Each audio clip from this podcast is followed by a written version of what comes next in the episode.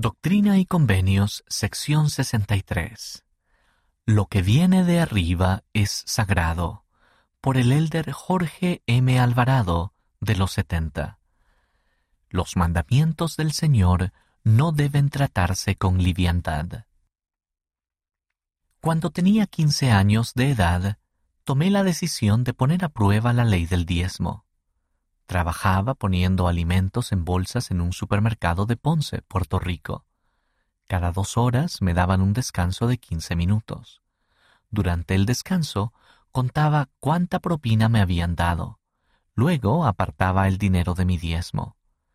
Después de comenzar a hacer eso de forma sistemática, noté que mis propinas aumentaron. No sé si eso fue el resultado de una intervención divina, pero sabía que estaba guardando un mandamiento y que cuando obedecemos los mandamientos, tarde o temprano recibimos bendiciones. Por supuesto, las bendiciones no siempre llegan de la manera en que pensamos que llegarán. Tras haber pagado el diezmo por un tiempo, supe que lo que estaba haciendo era sagrado. No era solo una donación para la iglesia, sino que estaba tratando con respeto lo que el Señor había dicho, y me estaba asegurando de pagar el diezmo de forma regular y sin demora. Me entusiasmaba hacer lo posible para ayudar a edificar el reino de Dios. Había olvidado mi diezmo. Entonces, un domingo en la mañana, me demoré más de lo habitual en levantarme. Mis padres querían llegar a la iglesia temprano, así que cuando finalmente me levanté tuve que apresurarme. No fue sino hasta que estábamos en la capilla que me di cuenta de que había olvidado el dinero de mi diezmo. Lo pagaré la próxima semana, pensé. Sin embargo, me sentía mal. Deseaba que el Padre Celestial supiera que yo era obediente. Luego de las reuniones llegamos a casa y vimos que habían entrado a robar. Nos robaron las joyas, una videocámara y prácticamente todo lo que tenía valor. Corrí hasta mi habitación y revisé el cajón en el que había dejado mi diezmo. También había desaparecido. Ahora me sentía particularmente mal. Sentía que si me hubiera acordado de llevar el diezmo a la capilla, éste no habría desaparecido. Entonces sentí la impresión de decirle algo a mi padre. No te preocupes, todo va a estar bien. La persona que nos robó se llevó el dinero del Señor así que se llevó algo que es sagrado. No creía que el Señor dejaría que eso pasara desapercibido. No obstante, pienso que Él quería que yo aprendiese a ser más cuidadoso con lo que le pertenecía a Él.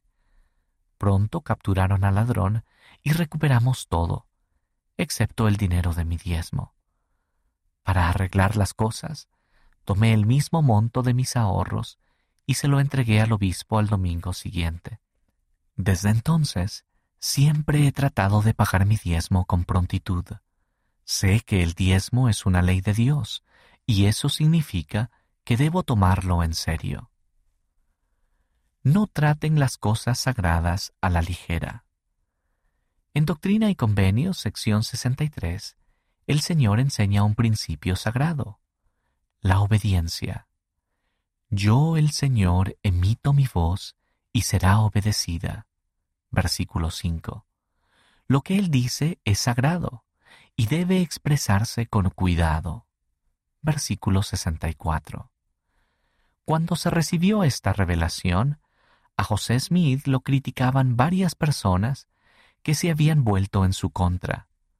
Uno de ellos era Ezra Booth.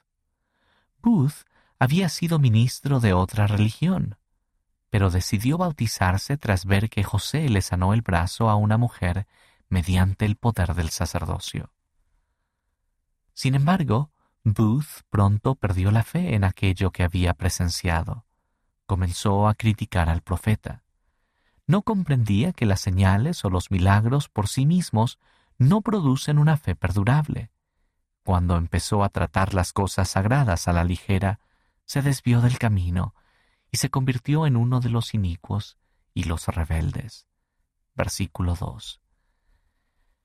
Es interesante para mí que cuando el Señor habla acerca de nuestra obediencia, también habla de sus decisiones.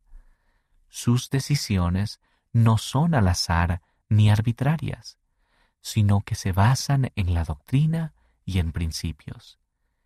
En la sección 82 de Doctrina y Convenios, él declara, Yo el Señor estoy obligado cuando hacéis lo que os digo. Versículo 10. Para mí lo que esto significa es que Él promete que, si somos obedientes, siempre guardará sus promesas. Él nos protegerá, nos guiará. Y aunque no debemos buscar señales para convencer a otras personas de la verdad, ni para probar nuestra fe, las señales y los milagros ocurren como resultado de la fe en Jesucristo, en combinación con la voluntad de Dios. Véase Doctrina y Convenios sección 63, versículos del 9 al 10. Nuestra obediencia en verdad influye en la capacidad del Señor para bendecirnos. Eso es profundo para mí. Sus juicios son justos. Otro principio de la obediencia es que la destrucción y el juicio impartidos a los inicuos, si bien son difíciles de escuchar o imaginar, serán justos. Si no se enseñara y esperara que fuésemos obedientes, eso no podría ser así. Sin embargo, debido a que las leyes eternas tienen consecuencias eternas, aun quienes reciban las consecuencias sabrán que los juicios del Señor son justos.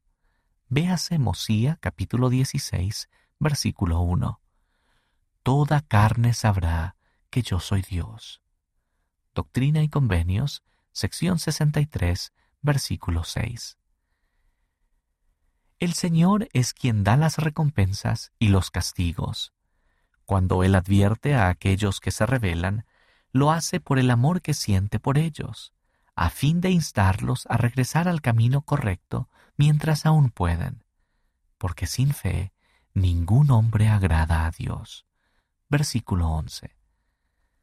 El que persevere con fe y haga mi voluntad, vencerá. Versículo 20. Y a quien guarde mis mandamientos, concederé los misterios de mi reino, y serán en él un manantial de aguas vivas que brota para vida sempiterna. Versículo 23. Tanto por palabra como por fuga. De hecho, el Señor dice que no solo debemos ser obedientes, sino también alentar a los demás a hacer lo mismo. Él declara, todo hombre y mujer tome la rectitud en sus manos y levante la voz de amonestación a los habitantes de la tierra, y declare, tanto por palabra como por fuga, que la desolación sobrevendrá a los inicuos. Versículo 37. Tanto por palabra como por fuga. Me encanta esa frase. Quienes son obedientes huirán del mundo y se congregarán en Sión. Eso solía significar reunirnos en la sede de la iglesia, pero hoy significa reunirnos en lugares de rectitud, incluso en el templo. El presidente Russell M. Nelson ha dicho, cada uno de nosotros necesita el continuo fortalecimiento espiritual y la tutoría que solamente es posible recibir en la casa del Señor. El congregarnos en Sion debería ser un mensaje para los demás. En otras palabras, la gente debería notar que no participamos en ciertas cosas, nos alejamos de ciertos lugares, corremos hacia los templos, a las capillas y a nuestros hogares. Debería ser claro para los demás lo que consumimos y lo que no, lo que vemos y lo que no vemos, lo que leemos y lo que no leemos, y lo que decimos y lo que no decimos. Nuestra huida del mundo debe notarse, y eso, por sí mismo, será un mensaje para los desobedientes. Además, el Señor espera que usemos nuestra voz. Conforme huimos de la maldad del mundo, también debemos declarar las glorias del Evangelio.